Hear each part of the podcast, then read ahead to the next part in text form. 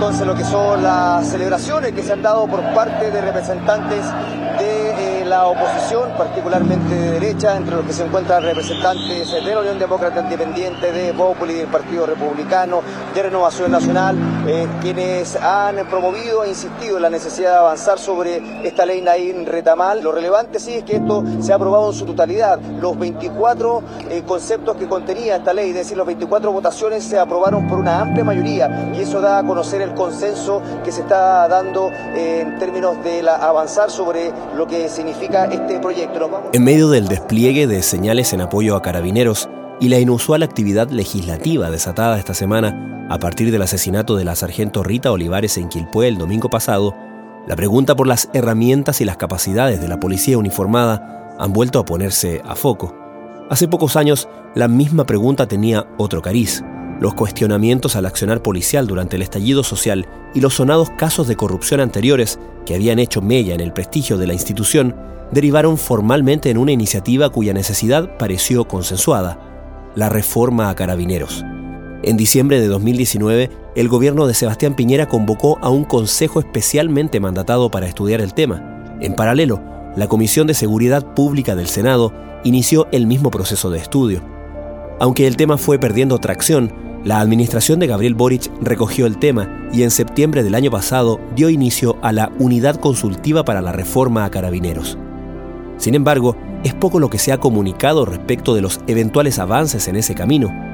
Pero en medio de la preocupación por la seguridad pública y por las condiciones en las que trabaja la policía uniformada, varios expertos han salido a subrayar la necesidad de discutir ese plan como parte de las medidas más profundas para enfrentar el desafiante panorama.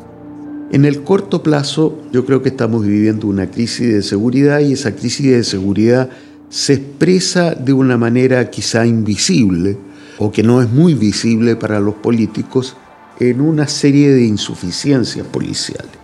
Hugo Frühling es profesor de la Facultad de Gobierno de la Universidad de Chile y experto en políticas de seguridad. Desde hace más de 20 años se ha dedicado al tema de la reforma policial en Chile y en otros países. Ha sido consultor del BID para estos procesos en países como República Dominicana, Panamá, Guatemala y Nicaragua, entre otros.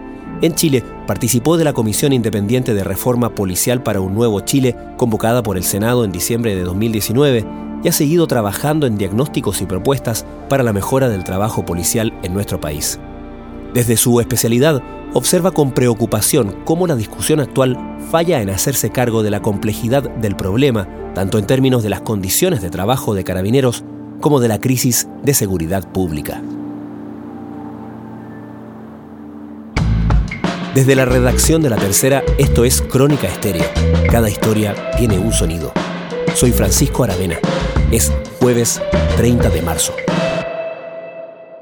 Yo creo que lo primero es que hay que entender que la etapa de discusión de las reformas que se dio el 2020 o el 2021 terminó. Que el contexto político es otro, lo que no quiere decir, por cierto, que algunas de las propuestas anteriores no sean aplicables.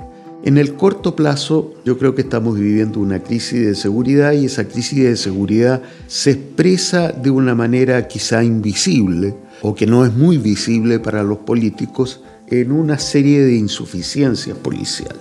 Tenemos de hecho a las fuerzas militares en el norte, las tenemos desde hace un año en la práctica en eh, la macrozona sur, y están realizando tareas que normalmente deberán corresponder a las policías. Por lo tanto, allí existe una brecha. Puede ser una brecha de recursos, puede ser falta de personal, puede ser falta de preparación o inteligencia para controlar esas situaciones. Ese es un diagnóstico pendiente.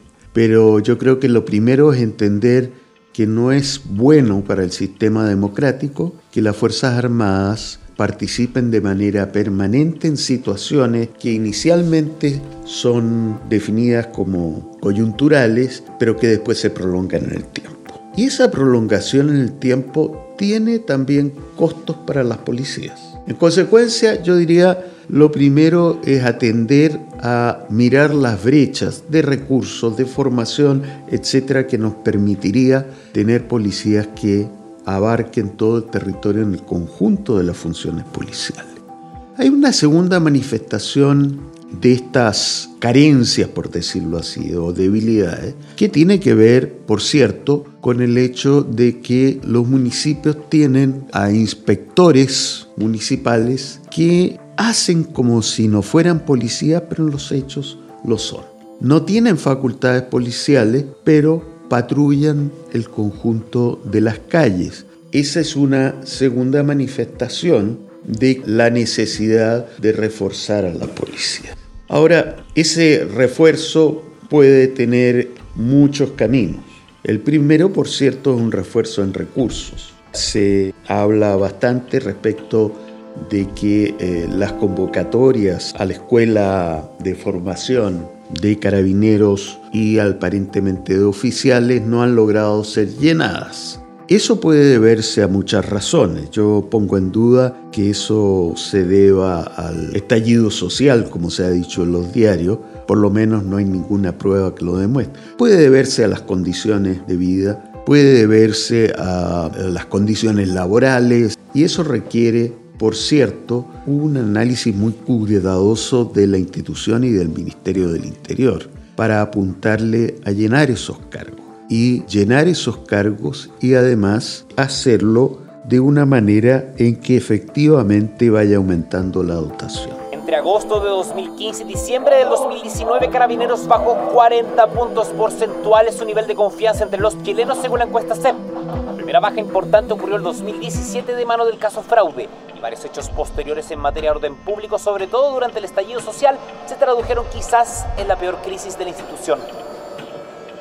Hay naturalmente que pensar que además de la carrera profesional, se requiere redefinir los perfiles del personal policial.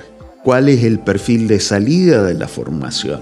Requerimos una policía cada vez más tecnificada, una policía cuyo personal en lo posible tenga la capacidad mayor para enfrentar dilemas y desafíos del crimen organizado que son más complejos. Y eso requiere poner muy al día lo que se está haciendo y mejorar bastante la formación si eso parece suficiente.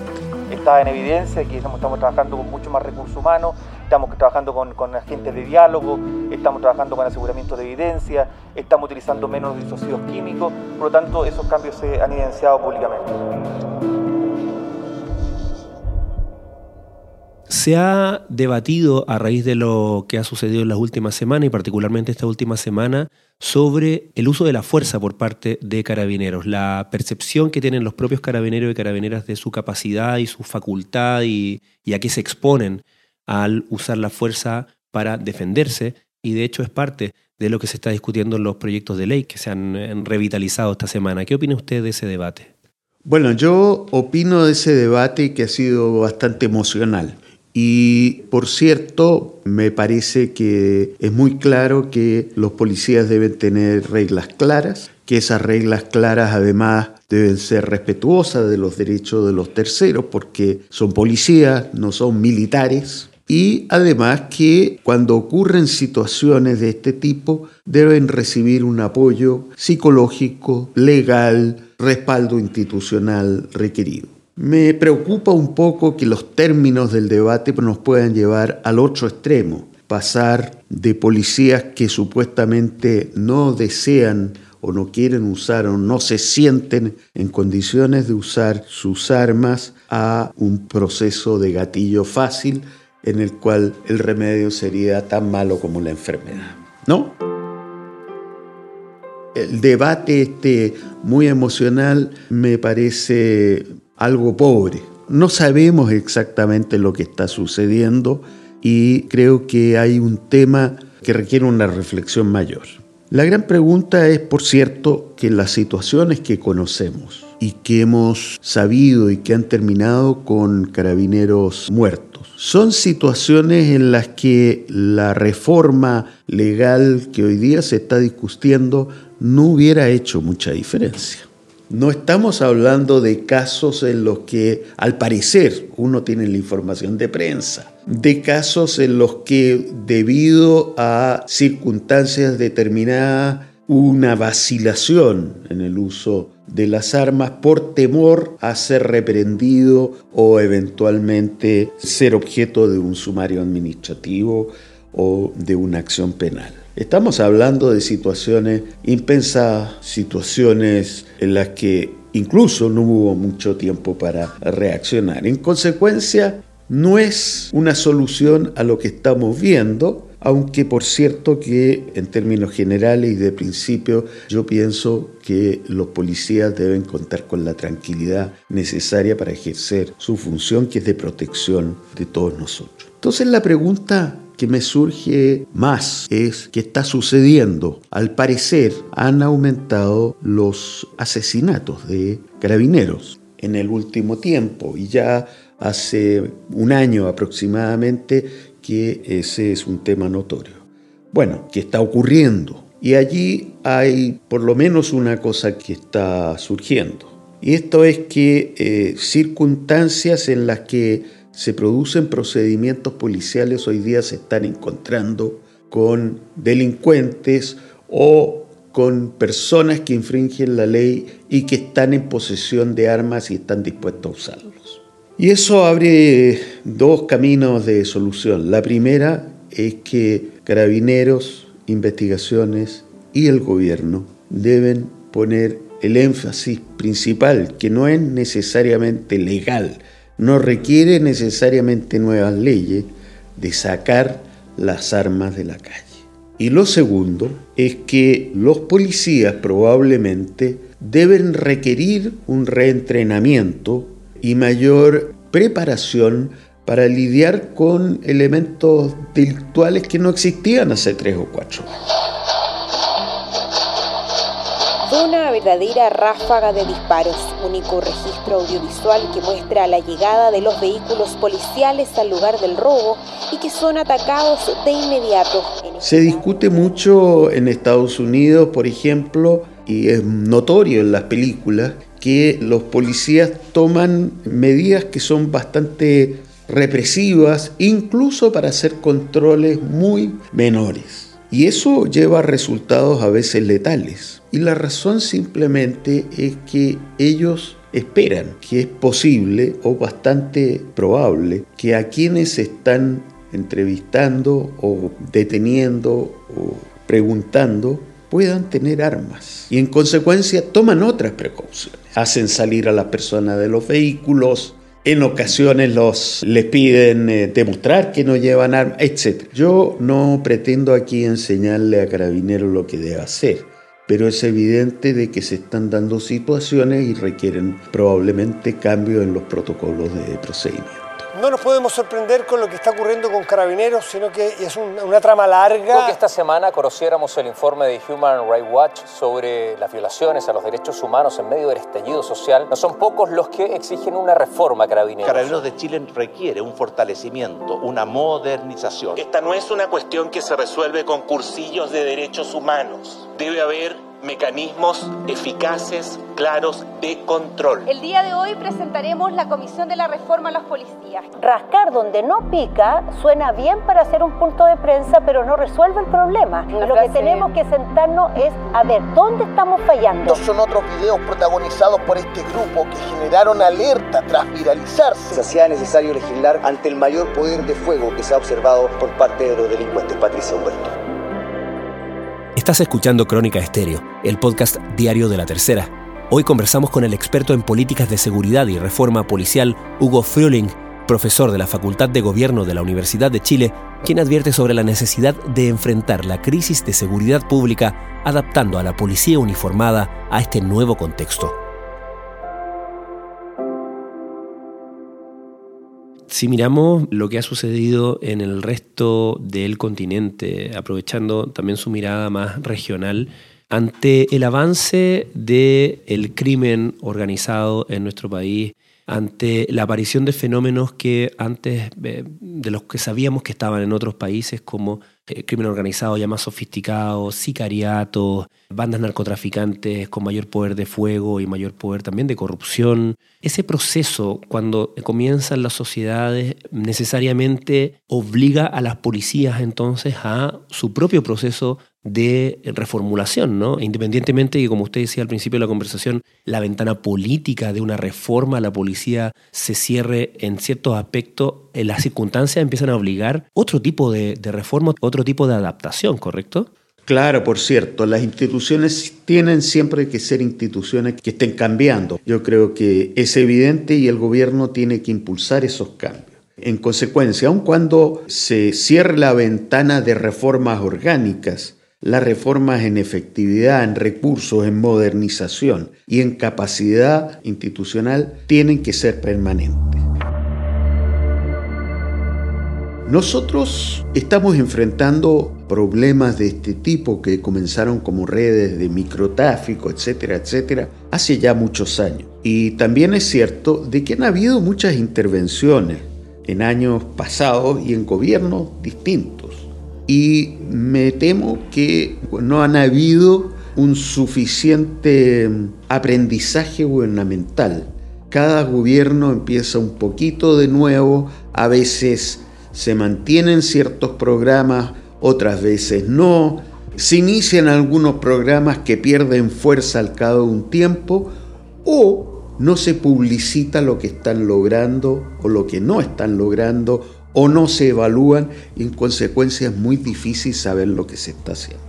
Hay intervenciones que ya en la época cuando era ministro José Miguel Insulza se inició el programa Barrio Seguro, se inició la intervención en La Legua, esa intervención siguió por muchos años más. Bueno, buscaba precisamente responder ante la inseguridad que se daba en esos barrios. Después vino Barrio en Paz, Barrio en Paz Comercial.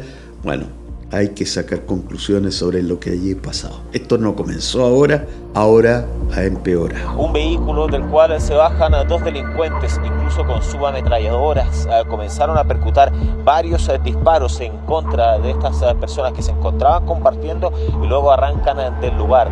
Al menos habrían sido 80 la evidencia balística que ha sido encontrada por parte de la Policía de Investigaciones, según ¿Por qué ha empeorado? Yo creo que ha empeorado probablemente por dos razones. En primer lugar, hay sectores o personas que han venido como consecuencia de la inmigración y que se han incorporado por falta de otros medios de mantención a esta actividades violentas. Y segundo, porque hay disputas entre las bandas. Cuando hay disputas por el territorio que pueden haber sido acrecentadas durante la pandemia, va a haber violencia, venganzas, eh, sicariatos, quitada de droga, etc.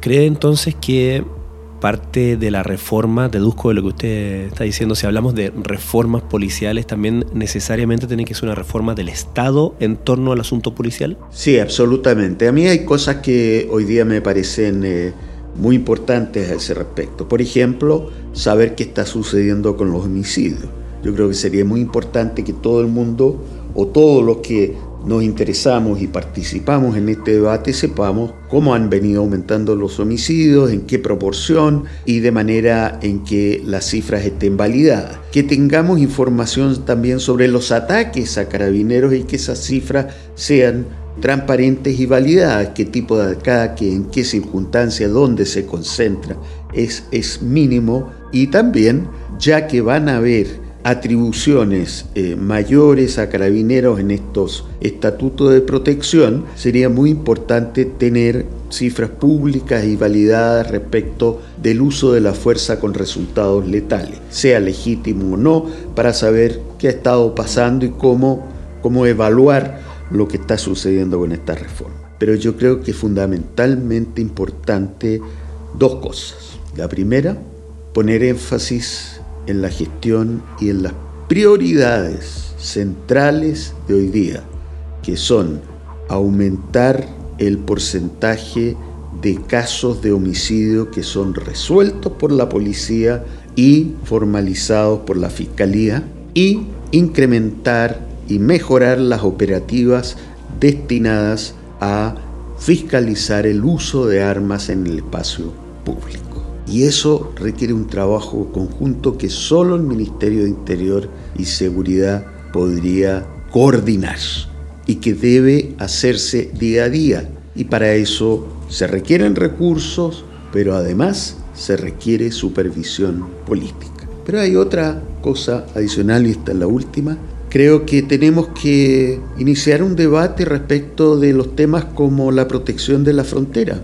¿Necesitamos otra policía? Podría ser perfectamente razonable pensar en una policía solo dedicada a ese respecto y que descargue a carabineros y a las Fuerzas Armadas de una tarea para la cual realmente que requiere mucho personal y que tiene un efecto eh, importante en la seguridad.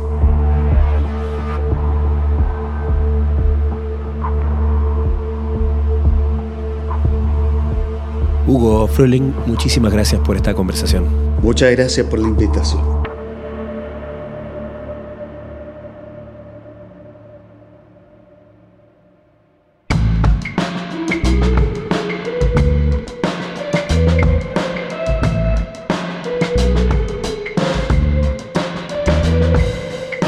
Crónica Estéreo es un podcast original de La Tercera.